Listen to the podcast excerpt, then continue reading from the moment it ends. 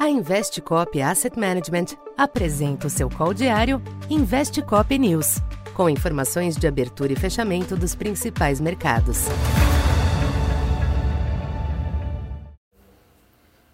Boa tarde. Eu sou Silvio Campos Neto, economista da Tendências Consultoria, empresa parceira da Investcop. Hoje, dia 3 de janeiro, falando um pouco do comportamento dos mercados nesta quarta-feira. Os mercados internacionais sustentaram o quadro de ajustes observado desde ontem, sem maiores surpresas provenientes da agenda nos Estados Unidos. O indicador JOLTS de empregos abertos recuou apenas marginalmente em novembro, resultado levemente abaixo do esperado.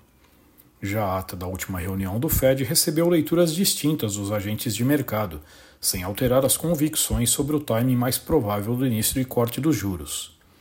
Com isso, os índices das bolsas em Nova York sustentaram a correção, com perdas moderadas. O yield do Treasury de 10 anos chegou a encostar novamente em 4% pela manhã, mas recuou durante a tarde de volta para 3,90.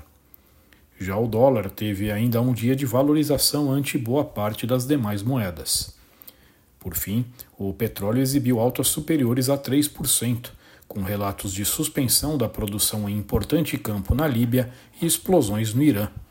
O barril Brent retomou 78 dólares. Aqui no Brasil, a força do petróleo ajudou a manter o Ibovespa levemente no positivo, sem acompanhar as perdas em Wall Street Sustentado pelo avanço das petrolíferas, com destaque para a Petrobras, o índice fechou pouco abaixo dos 133 mil pontos, leve alta de 0,1%. A taxa de câmbio teve uma manhã ainda marcada pela pressão, quando atingiu uma máxima de 4,94. No entanto, a variável perdeu fôlego durante a tarde até fechar praticamente estável em 4,91. Os DIs também se beneficiaram da redução das pressões dos yields externos, com pequenas baixas nas taxas curtas e estabilidade nos mais longos. Por aqui, preocupações com o cenário político permaneceram no radar, porém sem maiores impactos.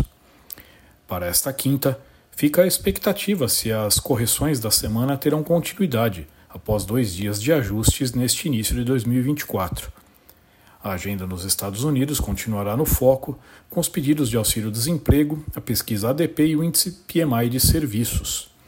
São dados importantes que antecedem a aguardada divulgação dos números oficiais do mercado de trabalho na sexta, estes sim que podem alterar a precificação dos juros.